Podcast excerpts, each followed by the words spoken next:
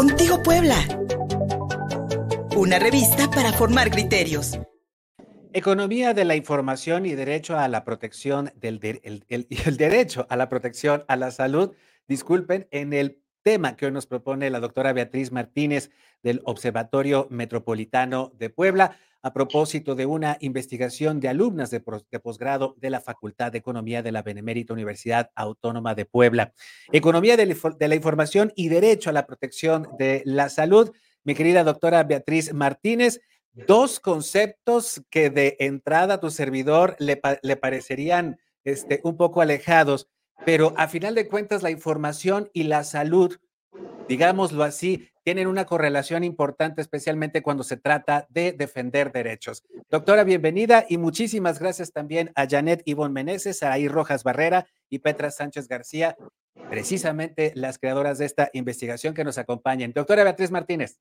Mi querido amigo, muchas gracias siempre por abrir estos espacios a hombres y mujeres extraordinarias que se dedican también a temas muy específicos en la investigación. Sí, claro, cuando lees el título de esta economía de la información y el derecho a la protección de la salud, pues estas tres colaboradoras nuestras de la Facultad de Economía y la licenciatura en Finanzas están en un proyecto de investigación con la Vicerrectoría de Investigación y Estudios de Posgrado y te van a hablar de tres temas muy específicos. Ivonne, por ejemplo, nos va a hablar de los grupos empresariales, pero no voy a explicar más yo para que le dé tiempo a ella. Saraí Rosas hablará de la demanda de medicamentos y Petra Sánchez hablará del gasto del bolsillo que se da. Son cosas que vivimos tú, yo y prácticamente todas, todas y todes los que vivimos en esta, en esta ciudad. Entonces, si me permites, darle la palabra a Ivonne para que ella nos explique mucho más sobre, esta, sobre estos grupos empresariales.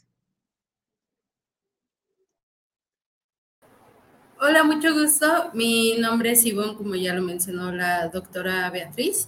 Este, yo les voy a hablar de los grupos empresariales. Son muy importantes, dado que uno cree, dice, no tengo relación con los grupos empresariales. ¿Cuándo yo los voy a ver? O cuando mencionan grupos empresariales, uno menciona de, ah, el de Coca-Cola, o ah, el de, por ejemplo, otro, el del Grupo Carso. Realmente los grupos empresariales se encuentran enfocados hasta en el sector salud de manera directa o indirecta. Por ejemplo, Grupo FEMSA, que es el de Coca-Cola, se encuentra relacionado eh, de forma directa porque aunque su principal forma de negocio son las bebidas, realmente se encuentra con el, ¿cómo decirlo de forma más sencilla? Tiene farmacias, básicamente, y estos producen medicamentos venden medicamentos y a su vez ofrecen consultas. Y ahí, al final de cuentas, uno busca atención, lo que es la atención privada. Otro grupo que realmente se encuentra muy relacionado al sector salud, y este sí de, muy, de manera explícita, es el grupo Por un País Mejor, o mejor conocido como las farmacias del doctor Simi. Este grupo principalmente lo que da son consultas, a su vez también tiene el servicio de, farmacias, da estudios clínicos y produce los medicamentos genéricos. Uno tiene, se encuentra tan relacionado con ellos y es sorprendente cómo existe un desconocimiento del tema. Por ejemplo, eh, a nivel mundial se considera que México solamente destina alrededor del 5% de una inversión en el PIB. Y esto va orientado tanto a salud pública como salud privada, donde el 2% es de salud pública y el 2.2% se encuentra en salud privada. Y también esto se encuentra en cierta manera relacionado, porque dices, ¿cómo si se supone que nosotros tenemos derecho a la salud a atendernos a servicios públicos, ¿por qué tenemos que recurrir a servicios privados?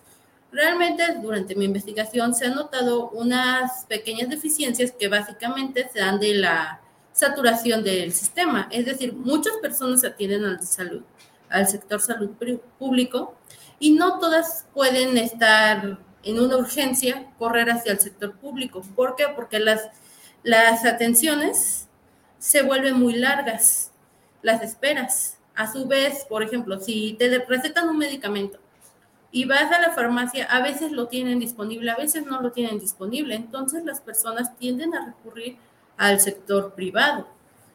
Hay otras personas que lo hacen por facilidad, porque me queda más cerca, porque está a la vuelta de la esquina. Y realmente ahí se, uno recurre hacia los grupos empresariales. Y es muy interesante y muy importante conocer qué, todo, qué es todo lo que abarca, que no necesariamente no tengo relación con ellos, porque al final de cuentas uno como consumidor sí tiene relación con ellos. Y a, su vez, y a su vez esto se refleja en que las personas, por ejemplo, tienen que buscar una salida. Y esta salida, pues, es el sector privado.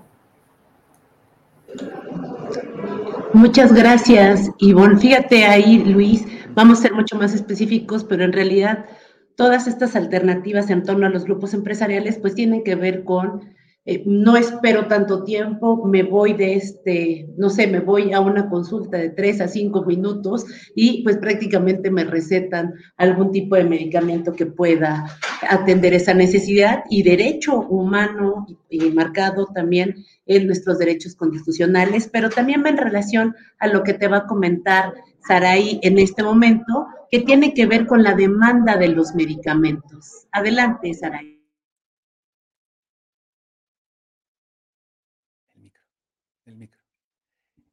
Eh, Saraí, creo que el, si puedes conectar el, eh, encender el, el, icono del micrófono, por favor. O tu micrófono, porque no te escuchábamos. ¿Tiene apagado o prendido el icono, del, el, icono del micrófono? ¿Está encendido? Pero no te escuchamos, Saraí. Si puedes hablar.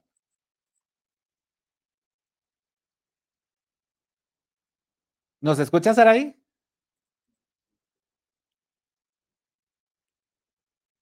¿Tú, lo tienes apagado, Cindy? Bueno, no, no, no, te escuchamos, Saraí, lamentablemente. Este, no sé si. Hay un icono del micrófono, no sé si lo tengas encendido o apagado. Ah, o si puedes volver a, a, salir y reentrar para que le des permiso al micrófono cuando. Ahí está, creo que ahí se escuchaba. No, no la escuchamos. No escuchamos a Saraí, lamentablemente, pero si podemos continuar con Petra. Claro, claro. En lo que tratamos. Saraí, si puedes salir y regresar y darle permiso al micrófono cuando te lo pida en la aplicación, ¿cómo ves? Y si quieres, Luis, le damos paso a, sí, escuchamos Petra, a Petra para que podamos ir avanzando en lo que Saraí vuelve a entrar. Adelante, Petra. Petra nos va a hablar del gasto de bolsillo. Lo hemos platicado en otros momentos, pero ahora de manera específica para los medicamentos. Adelante. Hola, ¿qué tal? ¿Sí me escuchan? Perfecto. Adelante, por favor. Sí. Este, mi tema en, en especial es el gasto de bolsillo en enfermedades crónicas y agudas en México 2012-2018 este, parte eh, un poco al seguro popular. Bueno, para empezar, me, es interesante mencionar que nuestro sistema de salud se encuentra fragmentado. Es decir, se encuentra el sector público y se encuentra el sector privado. Dentro del sector privado vemos las, aseguradoras independientes y del sector público vemos al IMSS, al ISTE, a Petróleos Mexicanos, entre otros. Y también abarca la seguridad social. Este, en este igual está integrado por el Seguro Popular, eh, quien surge en el 2000, eh, de 2001 a 2003, es como un programa piloto y ya se da a partir de la, de, la seguridad de protección de seguridad social en 2004 con la Ley General de Salud, este, en el cual uno de sus objetivos es la universalidad de salud y reducir el, gasto en salud, en especial el gasto de bolsillo y gasto catastrófico. Pero ¿qué es el gasto de bolsillo? Son todas aquellas desembolsos o pagos que hacemos de forma directa, sino hacer uso de los seguros públicos o privados. Este, para que este se dé, se genera, se desarrolla a partir, a partir de tres factores, entre los cuales está el paciente, quien va a requerir la atención médica, el médico quien ofrece el servicio de salud y el entorno que va enfocado, por ejemplo, al cambio climático, a las leyes gubernamentales que se hacen en relación al sector salud. Eh, se enfoca en las, en las, enfermedades crónicas y agudas. Bueno, las enfermedades crónicas son aquellas que suelen tardar suelen ser de largo plazo. Entre ellas están las cardiovasculares. En especial me enfoco en diabetes y hipertensión, que como lo vemos actualmente son, son enfermedades en México. Este, el primero y segundo lugar ocupa México en estas enfermedades, que se desarrollan igual a partir de la obesidad. En las enfermedades agudas se menciona la tos, gripe, bronquite, bronquitis, y también este, estas enfermedades son transmisibles, es decir, que se transmiten a partir de virus. Eh, el estudio del gasto de bolsillo a partir del seguro popular es indispensable, ya que podemos ver que este seguro sí ha continuado con la universalidad de, de seguridad. Sin embargo, este, hay personas que todavía recurren al sector privado. ¿Y por qué se da esto? Primero, porque este, como se mencionaba anteriormente, tiene que ver con la calidad de atención, este desabasto de medicamentos, largas listas de espera o hasta malos tratos por parte del sector público. Esto este, es obtenido a partir de la encuesta nacional de salud y nutrición en un estudio en 2018. Este, el estudio del gasto de bolsillo ayuda a ver cómo las personas destinan este ingreso, reduciendo otros rubros como pueden ser alimentación o educación, lo cual recae en pobreza. Y pues México es uno de los países igual que, pues donde existe la pobreza, ¿no? Entonces, este, hacer el estudio de esto, pues va a ayudar o a ver cómo se encuentra el, el sistema de salud en México, este, ligado a estas enfermedades, que son las crónico-degenerativas y agudas. Gracias, muchísimas gracias, Petra. Eh, y pues bueno, si me permites, mi, querida doctora Beatriz Martínez, a ver si nos podemos ya conectar con Saraí Rojas para que escuchemos la cuestión de los medicamentos, que ha sido, pues sin duda alguna, uno de los, eh, uno de los, uno de los temas que más se le ha criticado al gobierno eh, actual, al gobierno federal, precisamente por la poca disponibilidad de, medicamentos casi nula en algunas ocasiones, especialmente para enfermedades crónico-degenerativas, como nos decía Petra Sánchez. Eh, Saraí, ¿nos escuchas? Hola, ¿qué tal? ¿Ya se me escucha? Perfecto, Saraí, te escuchamos, por favor, adelante. Bueno, mi tema es básicamente un sistema de demanda en, el, en medicamentos. Lo que quiero ver es cómo se comporta el, precio de medicamentos, especialmente y enfocado un poco a lo que hace mi compañera Petra, eh, los medicamentos para diabetes e hipertensión. Esto nos sirve para analizar los cambios que se va a generar en la demanda de producto. Eh, conforme va pasando el tiempo, el gasto en salud va aumentando. Esto debido al precio de medicamentos, a consultas, estudios, y eso también se relaciona un poco con lo que hace mi compañera Ivonne. Eh, bueno, los medicamentos son un insumo elemental para el servicio de salud cuyo acceso es, determinante, bueno, es determinante para la cura o para el control de diversos padecimientos. Sin embargo, pues nuestro sistema de salud en México es no deficiente, pero sí tenemos muchos problemas en él. Entonces, pues, y enfocando, bueno, vamos a desembolsar de nuestro dinero para poder cubrir ciertos medicamentos o ciertos eh, costos que nos va a generar alguna enfermedad o incluso llevar un nivel o un estilo de vida eh, bueno.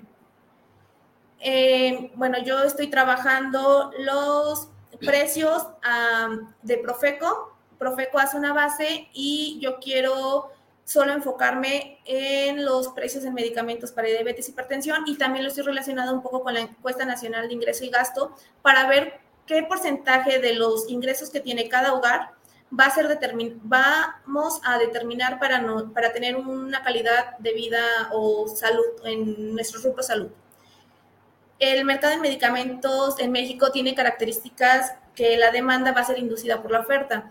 O sea, yo como paciente voy a tener, voy a requerir de ciertos bienes, en este caso los medicamentos, y voy a determinar qué tanto, qué tanto mm, voy a solicitar de estos bienes Bueno, eh, relacionando un poco, yo me considero hasta cierto punto el punto medio entre los temas de investigación, porque voy a tratar la demanda, eh, Janet va a tratar la oferta y Petra, igual que yo, va a tratar la demanda.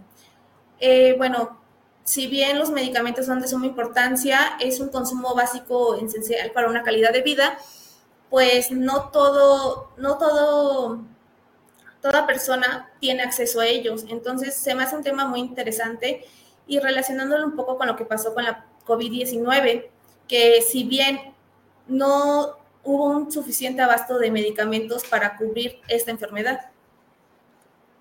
Sin duda, sin duda alguna, el COVID-19 le dejó lecciones importantes al sistema de salud en nuestro país y para el mundo entero.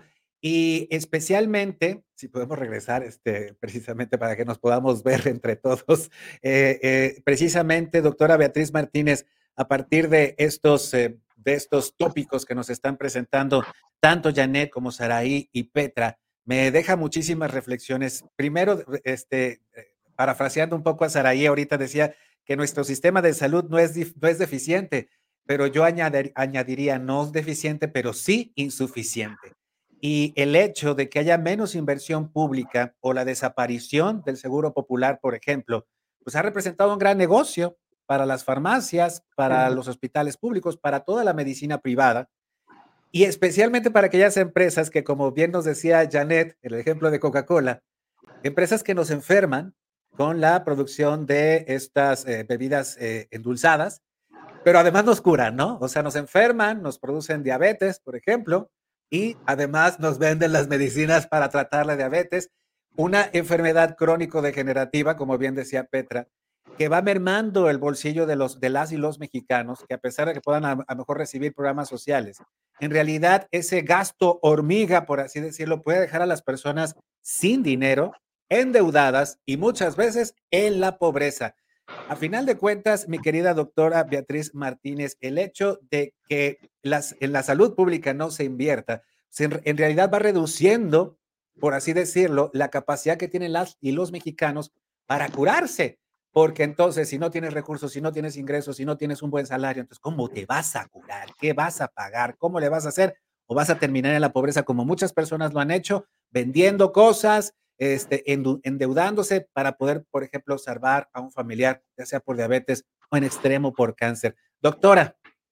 Pues mira, Luis, eh, eh, ya conocías tú muy bien o conoces muy bien al doctor Alberto Castañón, también está causando estas tres alumnas de esta facultad, pero fíjate, son distintos temas que se complementan en uno. Y tú dijiste algo muy importante, esto no se limita a un tema político, más bien es un tema que se ha politizado prácticamente al principio o al final de las administraciones, pero que la problemática ha sido constante. ¿Y por qué menciona al doctor Alberto Castañón? Él ha sido muy enfático en el estudio de la encuesta nacional de ingreso-gasto de los hogares que también mencionaron nuestras colaboradoras. En ese sentido, en el 2018, efectivamente, cuando se hacen los estudios de pobreza, es eh, inminente cómo sale la gente de pobreza, pobreza extrema por el Seguro Popular. El cambio que se da en este 2022 en torno al acceso a los servicios de salud también es catastrófico por una simple razón. Al quitarles el acceso,